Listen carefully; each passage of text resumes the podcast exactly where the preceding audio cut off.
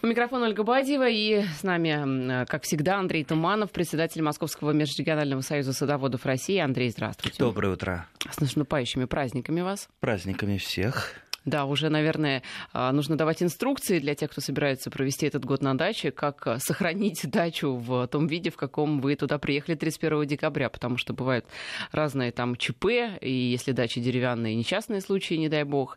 Так что нужно быть осторожными, ну, если вы на даче. Кстати, можем немножечко поговорить, если останется у нас время, как печку топить. Многие горожане забыли, как правильно Так топить. давайте с этого и начнем, потому что утром встал, холодно, что нужно сделать? Растопить печку. Растопить печку. Вообще надо приехать пораньше и растопить печку так, чтобы на ночь дом нагрелся. Вообще э, печки разные бывают. Э, ну, есть классическая русская печка, есть голландка. Как там э, она топится? Сначала жгутся в ней дрова, доводится это до углей, причем тех углей, где не остается, ну, скажем так, вот остается чисто угли, не остается дерево, которое не продуцирует угарного газа. То есть разбиваются, ну как это испытывается, разбиваются кочережечкой а, угли, если они вот совершенно вот бьются и ничего там больше деревянного нет, значит угарного газа не будет. Печку можно закрывать, то есть она закрывается, вот эта задвижка, и вот тепло все остается в доме. Но штука вот э, с закрыванием вовремя печки, она достаточно опасная. Э, мне как-то бабушка рассказывала, что когда-то там в 20-х годах они чуть не угорели, потому что у меня мама, когда была маленькая, э, замерзла и слишком рано закрыла печку, слишком рано. Хорошо, тут из взрослых проснулся и унюхал вот этот вот угар, э, который, кстати, и не пахнет, но Его и да, чувствуется. да, да, да, да. Э, и вовремя открыл печку. Поэтому будь, будьте осторожны, если у вас такого вида печки, которые нужно закрывать. А другие печки, вот я, в частности, давным-давно пользуюсь конвенционной печью. Это печь, которая горит всегда, вернее, не горит, а она скорее тлеет. То есть Это вы ее разжигаете, она сначала так вот погорит, погорит хорошо, а, нагреет дом или комнату. Вот у меня две маленькие комнаты на даче. Две маленькие комнаты. А в особые холода мне достаточно нагреть одну комнату, чтобы просто там раздеться и лечь спать. И я нагреваю за максимум за час комнату или даже две с минус 20 до плюс 20.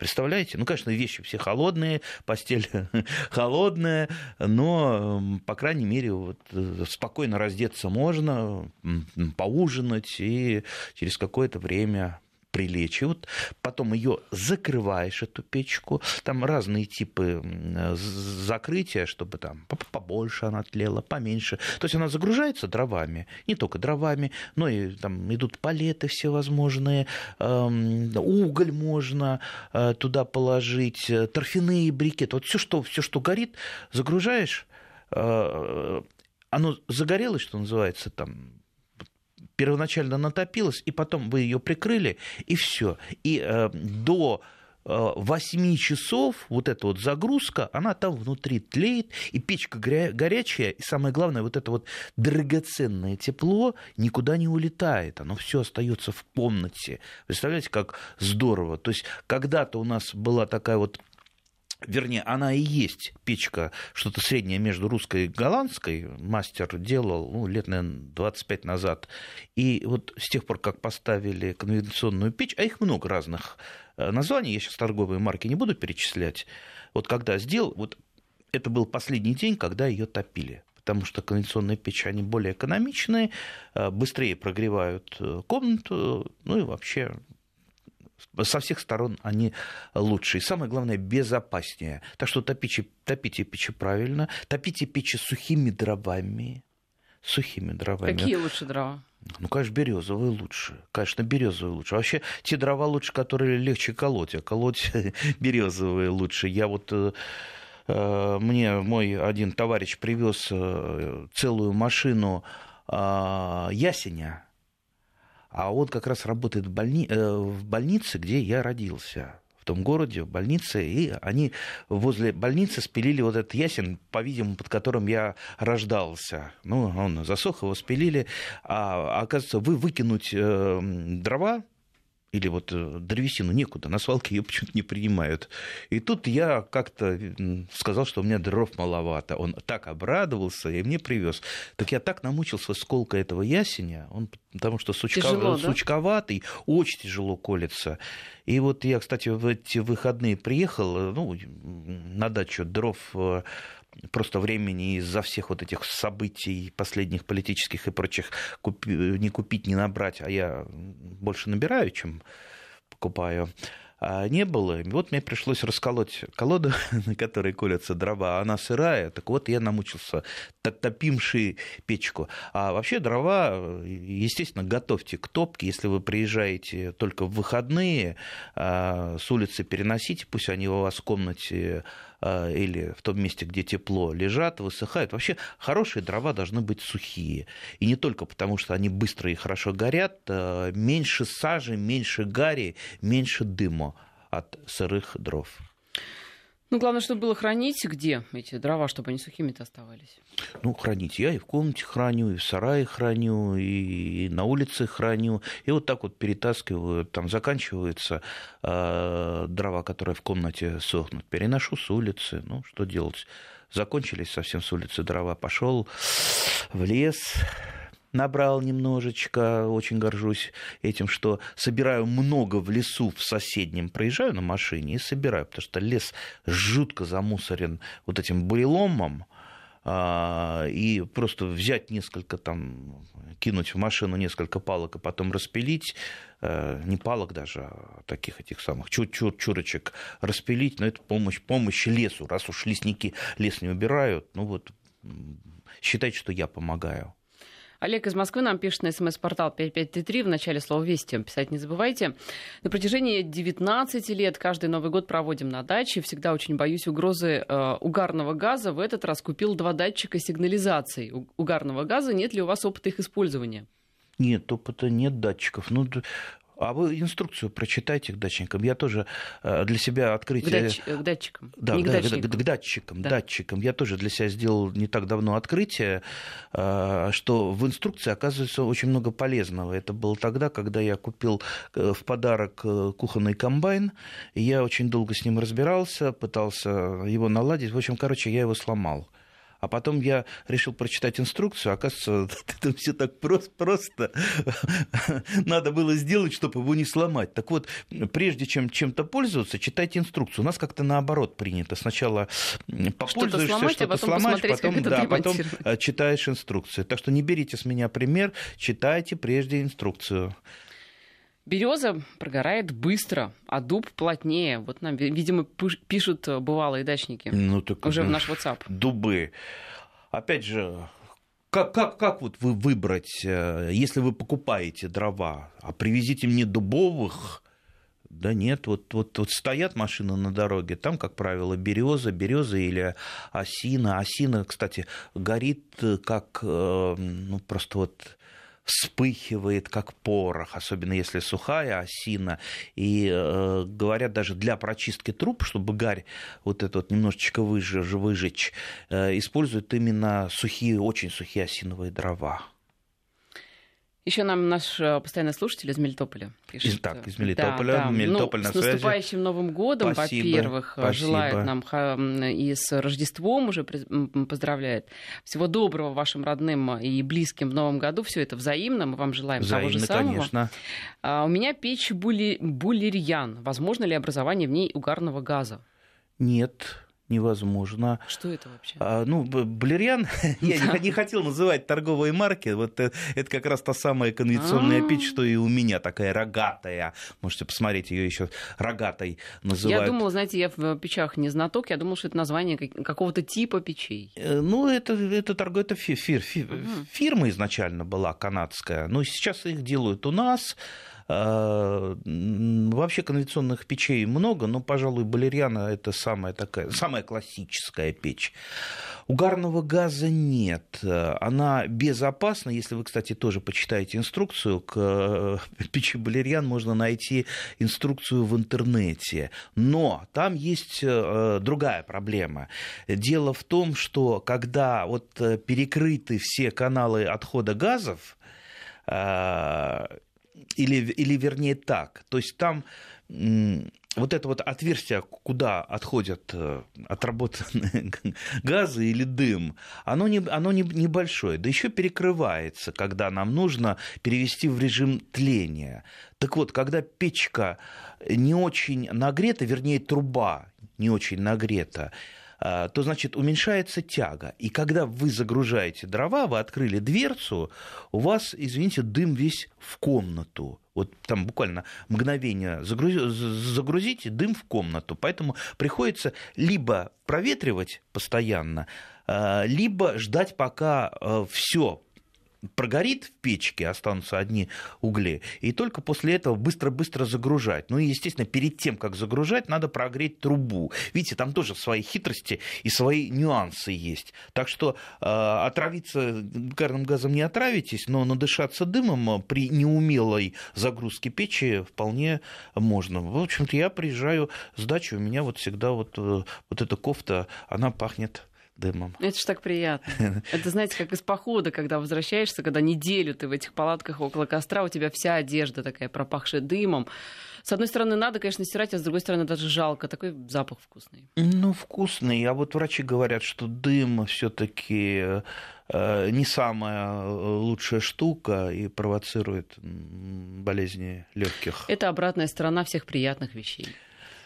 Э, да. да. Дмитрий из Владивостока справедливо, в общем-то, замечает, собирать сучьи в лесу без разрешения – это противозаконно. Так, противозаконно. У меня по этому поводу закон был противозаконно. А, Противозаконный закон. Э, закон противозаконный. Я всегда говорил, что если кто говорит, что это противозаконно, я принципиально буду нарушать это, это, этот закон, потому что во всем мире э, вот эта вот бросовая э, валяющаяся древесина, она подлежит сбору. Могут местные жители везде это собирать. Это было всегда. Почитайте «Крестьяне Бальзака». «Крестьяне Бальзака». Шикарная вещь. Там как раз вокруг этого разворачивается сюжет как раз по поводу сбора дров в лесу. Очень интересно. Рекомендую. Так вот, э, где-то около года назад зам э, Рослесхоза, по-моему, госпожа Комарова, по-моему, Комарова, не помню точно, э, объявила, что как раз противозаконно сушняк собирать, да? После этого разгорелся целый-целый-целый скандал, После этого я э, написал законопроект, этот законопроект начал проходить инстанции, и тут выяснилось, это уже глава Рослесхоза объявил, что э, растительные остатки, которые валяются, это не растительные остатки, поэтому их можно собирать. Поэтому ситуация запутанная вокруг э, веток, очень запутанная. То есть зам главы Рослесхоза говорит, что нельзя, э, вернее, можно только по разрешению э, местного лесхоза, заполнив заявку и так далее. Глава Рослесхоза говорит, что можно, я говорю, что нужно закон. В общем, ситуация для России, как всегда, как всегда, темная. Ну, раз она такая запутанная, то, в принципе, можете, можете собирать, ссылаясь на главу Рослесхоза и, и на меня. А если вас а, арестуют, ну, ну, проведете Новый год где-то где не на даче. Да, тогда, тогда все-таки это будет импульсом к принятию закона, потому что глава Рослесхоза сказал, что не надо специальный закон принимать, и так можно собирать. Вот я и так собираю, и буду собирать всю жизнь собирал, и деревенские жители всю жизнь э, собирали. Ведь большинство деревенских жителей, особенно э, те, которые в возрасте,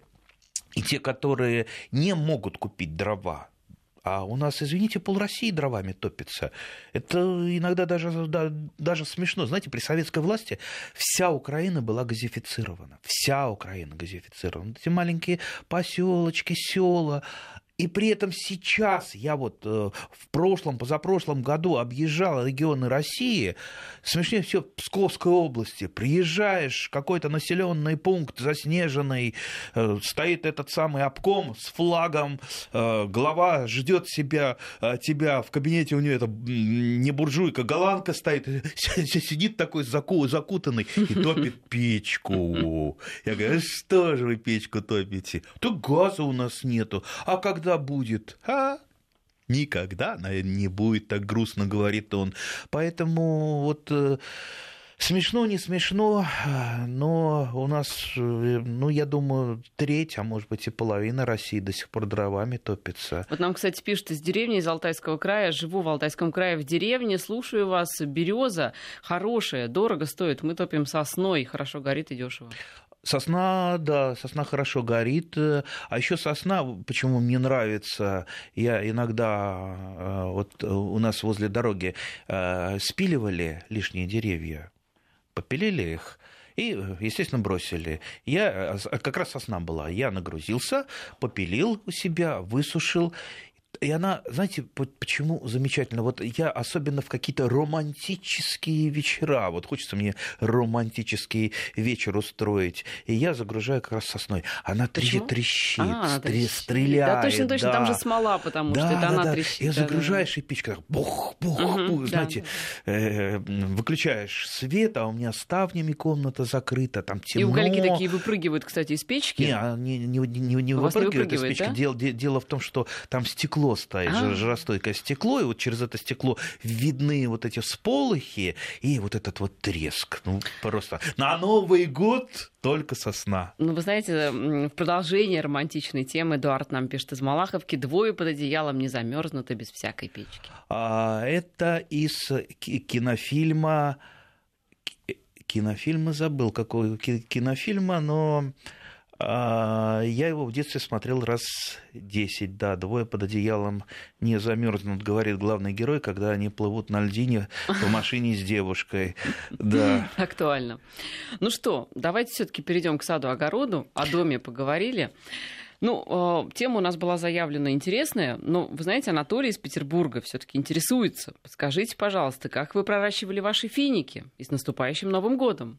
Спасибо и вас с наступающим Новым годом. А что их проращивать? В землю посадили, все, финики, они не требуют никакой стратификации. А, то есть э, можно, конечно, там их в тряпочку положить, прорастить. Да зачем заморачиваться? А дорастет до каких вообще высот? Так финиковая пальма может дорасти. Ну, в наших условиях, да, естественно. Э, да, до потолка. Серьезно? Да. Не помню, у кого это рассказ, что ли, по-моему, Гаршина, э, там Финиковое или стихотворение, это, да, вот, вот, вот давно, давно, давно читал там в оранжерее финиковая пальма билась, билась к свету и, значит, э, пробила оранжерею и, и по-моему, погибла, да. Так что финиковая пальма, ну, во-первых, она не очень быстро э, растет, и там лет до 10 вполне может расти у вас в комнате либо на подоконнике, либо на полу, а, потом ну, отдадите ее куда-нибудь, как я вот э, всегда рассказывал, с бабушкой мы отдавали в большие финиковые пальмы, либо в какие-нибудь учреждения, либо в магазине. Знаете, как было приятно, когда в каком-то магазине эта финиковая пальма потом росла лет, наверное, 15, э, выросла очень большая, красивая. Я всегда мимо этого магазина ходил и гордился, что эту финиковую пальму вырастил я лично. А ведь, кстати, это дорого, если покупать просто в цветочном магазине финиковую пальму. Они не так дешево стоят, дешевле самому вот это вот воткнуть. Покупать вообще все дорого. И мы, садоводы, должны что-то покупать. Как говорила в свое время Нонна Мордюкова, э, все только в самом-самом крайнем случае. Вообще все интереснее гораздо вырастить самому. Ну вот э, покупать. Понимаете, вот для меня каждое растение – это какая-то история. Это какой-то вот черенок взятый. У кого-то я взял, допустим, черенок черной смородины, увидел черную смородину. Все, меня с этим человеком уже связывает какая-то незримая нить. Я вырастил куст черной смородины, я собираю с него ягоды. И все, я вспоминаю, как лет там 15 назад, вот там дядя Гигена, которого уже там живых нет э, давным-давно, я взял этот э, кустик смородины, он мне, э, вернее, череночек смородины, он мне сказал, хорошая смородина, будешь ростить, жить и будешь меня вспоминать. Вот. Вот, кстати, по поводу того, что лучше ничего не покупать, нас тут спрашивают. Может быть, у вас есть рецепт новогоднего напитка из даров леса, горячего, неалкогольного, без ингредиентов из магазина? То есть из даров леса. Даров леса. Что у нас в лесу можно сейчас набрать? Что-нибудь горяченькое. Калину такое. набрать можно. Пожалуйста, набирайте калину. Больше в лесу пожалуй, вы сейчас ничего не найдете. В саду или где-то за садом можно найти замерзшую облепиху, если птицы не поклевали. Вот я тоже а, думала об рябина, облепихе. Рябина, но рябины я практически не собираю, вот совсем чуть-чуть просто там, для, чтобы что-то сделать, потому что мне э, жалко дроздов-рябинников, для которых это единственная, пожалуй, пища. А, они такие красивые, иногда голодные налетают и все, все клюют. Я все-таки стараюсь э, птицам, птицам оставлять. Ну вот смотрите, что могло остаться. Вот калина, Э, калин очень хорошо можно напиток с медом сделать. Ну, мед придется, конечно, покупать. Ну, э, почему, если вы пчеловод? И, ну, и вы еще скажете борть, э, бортник. Ну вот, вот, пожалуй. Ну вот, а. кстати, смотрите, имбирь можно вырастить? Имбирь? Теоретически можно, можно, но достаточно сложно, сложно его да? выращивать. Я просто подумала, очень вкусный чай из облепихи с имбирем а и медом. А я почему-то имбирь не люблю. А я люблю. И не полезно. Люблю. Ну, может быть, полезно. Я, да, кстати, кстати, мы про веточки забыли, про почки забыли. А, вот, например, а, если у вас растет лимонник китайский, а, можно просто вот настричь веточек его, и э, дает лимонный запах. Э, в веточках лимонника китайского очень много питательных веществ, ну, почти так же, как в ягодах, и тот же вкус. Э, плюс он, в отличие от ягод и листьев особенно, дает цвет, такой, как у чая у настоящего чая. Ну что там еще? Можно, в принципе, говорят, делали хвойный, хвойный напиток, особенно тогда, когда э, нужно, нужно было э, искать витамины где-то. Да вот не во... говорят, это же реальная история. Вот во про, время Великой Отечественной да, войны, во время да. в Ленинграде тогда еще, когда как раз была оккупация, и кто-то рассказывал мне о том, что собирали э, вот эти вот как раз э, не было совершенно витаминов, собирали э, почки, по-моему, или, или даже жевали за, за у сосны, вот это, жевали да. вот эти вот э, иголочки, потому что это там витамин С. Да, и делали напиток. Кстати, если Варлама Шаламова почитать, э, там та же, та, та же история тоже для заключенных собирали вот эти вот маленькие шиш, шишечки Э, то есть э, прорастающие почки. И делали напиток. Кстати, я, по-моему, уже рассказывал, я как-то в Ливане а, поехал в рощу, меня повезли в кедровую рощу, где настоящий ливанский кедр растет, и там вот такие бабушки сидят возле рощи и продают чего-то там, носки, там варюшки, и в том числе и мед. И я купил банку кедрового меда. Потом думаю, какой кедровый мед, как он там сидит, какие там пчелы. А оказался он достаточно невкусным. И потом я только сообразил, что это мед, это просто сваренные вот эти вот э, либо почки, угу. либо, либо маленькие, шишечки маленькие шишечки, да. да, э, разваренные с сахаром. И так вот я попробовал, так вот, вот у меня кедровый мед и стоит. Э, не, не очень оказался вкусным, но, наверное, полезным. Вот еще одна романтичная история. Когда ходила на свидание к своей будущей жене, она угостила фиником. Ну и вышла из комнаты. Я же не знал, куда выбросить косточки и воткнул в горшок с цветком. Сейчас моим финиковым пальмам и сыну 18 лет. У нас сейчас пауза, и затем мы вернемся. Отлично. Андрей Туманов, председатель Московского межрегионального союза садоводов России на студии. Давайте наконец-то перейдем к а, тому, о чем мы хотели поговорить в этой программе. Только добавлю, что наш слушатель из Мелитополя делает из молодых шишек сосны сироп. Очень полезно добавлять в чай. Это очень хорошо. Итак. Итак, спаржа. Спаржа. Спаржа. В прошлый раз мы поговорили про артишоки. Я думал, у нас артишоки-то никто и не выращивает практически. Я бы не сказал, что такая очень популярная культура.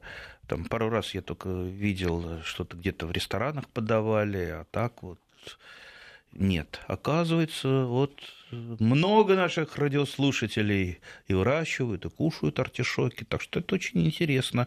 А вот спаржа тоже культура такая вот имеет славу такой царской культуры графской или какой там. Это ваша спа спаржа, сэр. Спасибо, Том. Ну, мы, конечно, не о той спарже, которая вот такая а, белая, соевая, да, ну, имитация. И имитация, то есть это вы имеете фуджу. Да, да, да, вот это что-то из, э, что-то с Востока. Фуджу, мы не об этом. Фуджу это делается из э, соевого молока, молока я так понимаю, которое сворачивают каким-то образом. Да, да, нет, нет, мы говорим про э, спаржу. И не про спаржевую фасоль мы говорим, а говорим про аспарагус, то есть самую эту классическую спаржу, которую, э, во-первых, э, очень многие любят использовать в букетах, как такую ажурную зелень. Я, например, выращиваю исключительно ради вот этой ажурной зелени, чтобы добавлять в букеты. Потому что, вот честно скажу, много раз пробовал, то ли я готовить ее не могу. Ну вот как-то это, знаете, кар картошки пожарить как-то поинтереснее бывает, особенно если там с сальцом, да чесночка туда положить. А спаржа, ну как-то вот читаешь про нее, до того полезно, до того полезно, и это, и то. Да еще вообще говорят там, тестостерон присутствует. Ну, не, не, не знаю, как это, как не фармаколог, но вот популярные издания все про тестостерон говорят, что там это самое съешь, и сразу как этот, как молодой бычок будешь копы, копытом бить, или как молодой конь. А, не, не знаю, не ел столько спаржи. А, а, ну, у меня растет всего один кустик. И вообще, что это, что это такое? Ну, вот э, растения, как я уже сказал, с ажурными такими листьями, у которых э, употребляются молодые ростки. Верхние вот эти самые, да? Нет, не, не верхние, как раз нижние, те, которые выходят mm. из земли, mm-hmm. молодые ростки. То есть, как правило, а, вот в культуре потребления а, спаржи а, это либо зеленые, которые на свету позеленели от хлорофилла, естественно, они, может быть, немножечко погрубее, кому-то они нравятся, либо отбеленные, которые окучиваются и которые в темноте развиваются. Как правило, сбор спаржи это где-то май, начало июня, когда начинают идти ростки Э, их э, срезают, э, ну и потом через какое-то время спаржу оставляют в покой, чтобы она просто развивалась и набирала корневую систему. Очень легко выгоняется, то есть можно кустики ее куда-то там пересадить там, ведра, в тазы, поставить в подвал, а потом там, поближе к весне вынимаешь и она пошла продуцировать э, эти ростки. Так, кстати, делали в промышленных даже масштабах, да и, наверное, делают. Э, кстати, не знаю, в России выращивается спаржа в таких полупромышленных или промышленных масштабах. Такое впечатление, что нет. Я вот несколько раз видел в овощных магазинах, она какая-то откуда-то привезенная. Ну ничего, мы же переходим на импортозамещение вот, скоро. Вот скоро. в Германии видел поля спаржи, да? поля, да, и люди, работающие на этих полях полях. Э, поэтому, я думаю, стоит попробовать Понравится вам этот продукт, не понравится, ну, как говорится, если понравится, э, будете кушать спаржу, не понравится, будет у вас просто красивое декоративное растение, которое вы будете использовать в букетах. Ну, кстати, э, Россия имела уже приход э, спаржи, это был конец там, 19 века, по-моему, вот так вот, э, то есть э, выращивалось, особенно в Москве любили этот продукт, и это был даже не только графский там продукт, но и обычные жители покупали, и был даже такой купец Пушкин, запомните эту фамилию, который специализировался именно в Москве, внутри Москвы, на выращивании спаржи. То есть у него был там, 17 гектар, гектаров, представьте, засаженных исключительно спаржей. Вот он ее выращивал и продавал очень а активно. как э, семенами? А, можно семенами, но мне семенное, семенная посадка не очень нравится, потому что, смотрите, вы семенами посадите, и у вас когда продукт-то пойдет? Год через 3-4? Основной. Почему она и не так популярна среди э, наших огородников, потому что хочется получить продукт уже в этот сезон. Ну, правда, там многие издания рекомендуют, там, рассадой выращиваешь, уже в этом году получишь, да никогда в этом году не получишь э, ничего. Э, минимум три года придется ждать, чтобы нормальные ростки пошли. Лучше уж ее размножать вегетативно, то есть делением куста. Если у кого-то есть спаржа, и, ну, подойдите, от, откусите мне, там, отщепните там лопатой кусочек куста, там, дернинку, э, хотя бы с одним, двумя, тремя росточками, перенесете к себе, посадите. Вот вам уже готовый куст, сформированный корневой системой. На следующий год вы уже с него будете что-то собирать. Кстати, э, может быть, кто-то порекомендует, а как готовить-то? Я вот э, пробовал, ее отвариваешь как цветную капусту. Кстати, похоже на цветную капусту. Вообще я... Не, мне кажется, не похоже на цветную капусту, похоже на... Даже сложно сказать, на что похоже. Но лучше, мне кажется, делать на пару, наверное. Вот тогда сохраняются все как раз... На э, пару? Тестостерон, что ли, сохраняется? Конечно, чтобы тестостерон сохраняется. Такой паровой тестостерончик вам. Не знаю, я ее отваривал и обжаривал. И, не знаю, вот э, ешь так, подумаешь. В следующий раз приехал, у меня тоже э, спаржа торчит, э, думаю, собрать, что ли, по устроить себе графский завтрак, потом почесал затылок, открыл банку с тушенкой. Думаю, с лимонным соком, кстати, очень С лимонным соком. Ну, может да. быть, кто-то нам порекомендует тот рецепт. Может быть, мы неправильно, я неправильно ее готовлю, поэтому ее не вот, полюбил. Я читала, что там самое главное не переварить вот это все. Ага не вот, перед... может быть, вы долго варили, это как вот с там, некоторыми продуктами, те же креветки, их же не рекомендуется долго варить, прям вот, да, буквально там чуть-чуть совсем. Кстати, спаржу называют царицей овощей. Царица. Царица, да. Царица. Ну, наверное, все-таки царица она потому, что э, в европейских э, царских э, домах ее особо любили, э, потому что была она, как правило, ну не то что в дефиците, но ее вот большое количество не вырастешь ее выращивали в небольших количествах, а то, что небольшое, знаете, как вот соловьиные язычки, то это сразу ценится. Да, соловьиные язычки – это был такой деликатес? Кушанье. Ну да, это сколько соловьев надо наловить, сколько язычков. Кошмар. Это, да, слышал. Ну так, может быть, и, спаржа среди других овощей. Хотя... Вы знаете, очень много на самом деле рецептов. Там ее можно и запекать в духовке с сыром. Ой, и можно ее там пожарить э, с грибами, кстати. И пирожки, наверное, можно. Да, и можно там вот э, там как гарнир к мясу. Но вот знаете нам что пишут? Молодая сырая спаржа по вкусу похожа на зеленый горошек, а приготовленная на цветную капусту. По мне вкуснее сырая, да и полезнее сырая, я думаю. А Сырая? Марина, а... А, да, Марина пишет, что спаржа на вкус кочерышка кочерышкой. Вся фишка в соусах спаржи.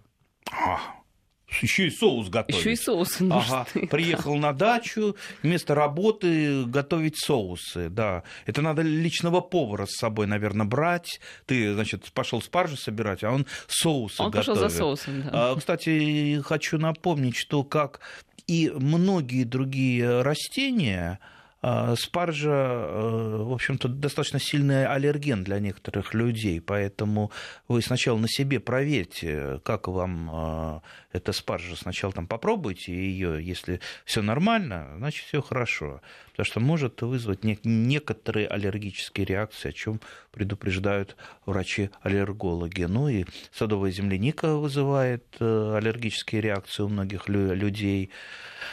Так что, так что спаржа может и вред принести в некоторых случаях. Мелитополь вот интересуется, Мелитополь, да, а все-таки так. как спаржа размножается и где взять посадочный материал, если, допустим, в Мелитополе никто не выращивает эту спаржу? Значит, семенами.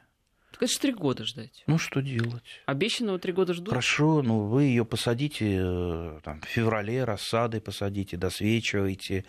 Она у вас уже там, сформируется к маю, уже э, кустик э, хороший. Сэкономите, я думаю, один год, почему бы нет. А потом э, самое это приятное, в отличие от артишоков, этих артишоков, которые в Мелитополе можно выращивать, у нас нельзя выращивать. Вернее, они там зимуют, у нас не зимуют. Ведь артишок многолетнее растение. Но у нас зимовать он, скорее всего, не будет, только если там под каким-то укрытием. А спаржа зимует вообще, вообще без всяких проблем. И в Мелитополе, и у нас, и где хотите. Так что вот посадили ее один раз, там, подождали 2-3 года, и все будет 15-20 лет вас кормить этот куст. Вы его трогать не будете. Ну, подкармливать, конечно, э, иногда. Если не подкармливать, эти ростки-то будут как мизинчики такие худенькие. А нам же надо, чтобы они были, о, как большой палец, такие жирненькие, красивые, чтобы уж рубануть спаржа. Да, по поводу Да. того, кто где зимует, сейчас погоду послушаем и вернемся. Андрей Туманов, председатель Московского межрегионального союза садоводов России, у нас э, в студии. Э, Вот э, брокколи некоторым нравится с яичницей. Самая вещь, пишет слушатель. На самом деле тоже спаржу с яичницей. Очень вкусно и очень полезно. Ну что, брокколи очень достаточно легко выращивается. Я прям брокколи всегда выращиваю. А в этом году я для себя еще совойскую капусту открыл. Вот до совойской как-то не доходил. Как она для выглядит? руки. Ну, как белокочанная, только вот такая она гофрированная. На салат похоже? Похоже, в принципе, на Ну, салат. пекинская вот это вот такая вот есть. Пекинская капуста называется. Ну, ну нет, нет, лучше посмотреть в интернете, как э, трудно описывать. А это, а появилась она у меня случайно, я уже рассказывал, потому что я покупал, вернее, мне подарили бр- брюссельскую, а там оказалась совойская. Ну, и то хорошо. Зато теперь и то, и другое есть. Ну и, кста- кстати, кальраби тоже выращиваю каждый год. Кальраби замечательная капуста.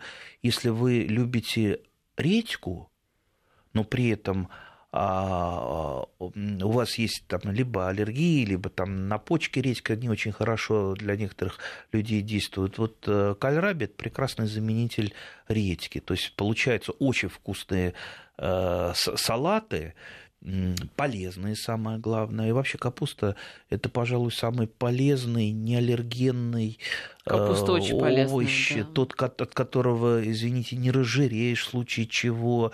Если есть капусту каждый день, э, извините, будешь стройный, веселый, довольный, все минеральные вещества, витамин С э, в тебе. То есть, ну вот, а вообще, кстати, северные народы, особенно вот русский народ, славяне-то, они выжили-то в основном из-за капусты, потому что витамин С брали только из квашеной капусты, потому что иного ничего нет. Зима очень длинная, и витамин С практически нигде не сохранялся, кроме как э, в каких-то сушеных плодах и плюс в квашеной капусте. В квашеной капусте он сохраняется практически 100%.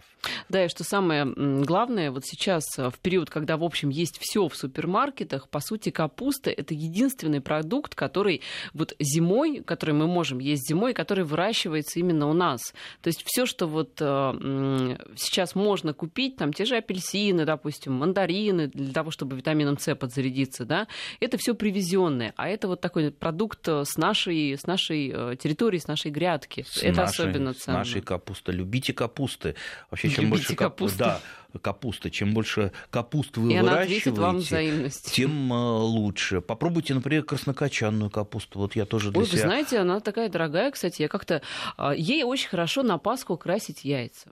Серьезно вам говорю, не пробовали? Не знаю, я луковой шелухой. Это тоже. Но луковая шелуха это вроде бы уже такой традиционный метод. А если вы хотите такие а, синие либо голубые вот яйца такого цвета, очень красивый цвет получается. Для этого нужно их сварить в а, красно-кочаной капусте. Просто ее там режете, мелко, не мелко, это уже на ваш вкус. Да. Варите. Красота получается просто. А можно еще достать замороженные жимолости, а съедобная жимолость это такой естественный краситель, который дает такой цвет рубиновый, красивый. И я, я думаю, можно и не только э, яйца подкрашивать, но и какие-то блюда, там компоты. Вот компот из сухофруктов сваришь, он и бледный такой, неаппетитный, а если туда горсточку жимолости кинуть замороженной, ого, вот это будет компотища. Да, это действительно так. Нас э, вот фотографии даже присылают, как варить спаржу, что ее связывают, опускают нижними нижним концом в кастрюле, в общем, не очень понятно. А связывать-то зачем? Ну, не знаю. Чтобы она не разбежалась? Ну, вот, может быть, такая технология. А, пишут а, нам еще о том, что из Новосибирска в соломенной шляпке персонаж Герта говорил, я встал утром, сварил суп из спаржи и съел его. В корейских салатах она хороша. Знаете, у нас есть просьба поговорить о растениях, которые повышают иммунитет. Мне кажется, этому вообще можно целую программу посвятить. Но, может быть, давайте как-то коротко обозначим главное. Вот, в частности, вопрос касался эхиноцеи. Действительно ли слышала, что сухие листики эхиноцеи добавляют во все блюда и борщи, что это якобы повышает иммунитет? Вы что-то знаете об этом? Ну, эхиноцея все-таки растение лекарственное, лекарственное, поэтому как-то добавлять ее во все блюда я бы э, побоялся. Ну, вот, надо понимать, что, как Парацельс говорил, все яд и все лекарство э, дело вообще в дозе. Я знал человека, который э, перелечился эхиноцеей, тоже там наделал какие-то настойки, и в результате у нее какие-то проблемы с сердцем были. Да вы что? Э, да, поэтому все-таки хиноцея это лекарственное растение, и я бы ну, поосторожнее относился к, именно к лекарственным а, растениям, либо к растениям, стимулирующим что-то. Вот уж на что э, безобидный, нет, я бы сказал, не безобидный, лимонник китайский, достаточно мощное растение, э, стимулятор всего. Даже настойка продается, чтобы вот как раз иммунитет повышать. Да, кстати, я настойку из боярышника тоже сделал из настоящего боярышника. Осторожнее, смотрите. Я надеюсь, у вас поставщики спирта надежные были. Э, не, в магазине, купил, но это, даже не для себя. Это мама просила ей капать, она капает, считает, что ей от сердца помогает. Так вот, э, совсем нужно э, обходиться осторожно с тем же лимонником китайским, потому что он достаточно повышает давление. Да. И если что-то вы стимулируете, понимаете, вот стимуляция не бывает вот просто так, э, без, без каких-то последствий. Поэтому со всеми вот этими вот лекарственными и стимулирующими растениями, безусловно, нужно быть осторожным. Конечно, я бы сейчас там сказал там классическую фразу, нужно проконсультироваться с, специалистом, с, врачом. Ага. Не является лекарством. Да, сейчас э, вряд ли кто пойдет в поликлинику консультироваться, да, да и, и доктор придушить может. Что вы пришли со мной консультироваться, э, можно ли э, хиноцею пить? А, а, кстати, вот э, самый, пожалуй, я вот со многими и врачами, фармацевтами говорил, вот что самое такое и безопасное для человека, и не аллергенное, и не может нанести вреда, и вот сплошь одна польза. Ягода. Ягоды ягоды. Они, кстати, очень аллергенные могут быть. Какая ягода? Об, облепиха. А, облепиха. Облепиха. Да, облепиха, да. То есть там вообще кладезь витаминов, масла, кислоты и так далее. Все целебное. Все целебное. Недаром а, вот, э, может быть, наши радиослушатели помнят замечательного а, автора книг по облепихе Александра Эдельнанта.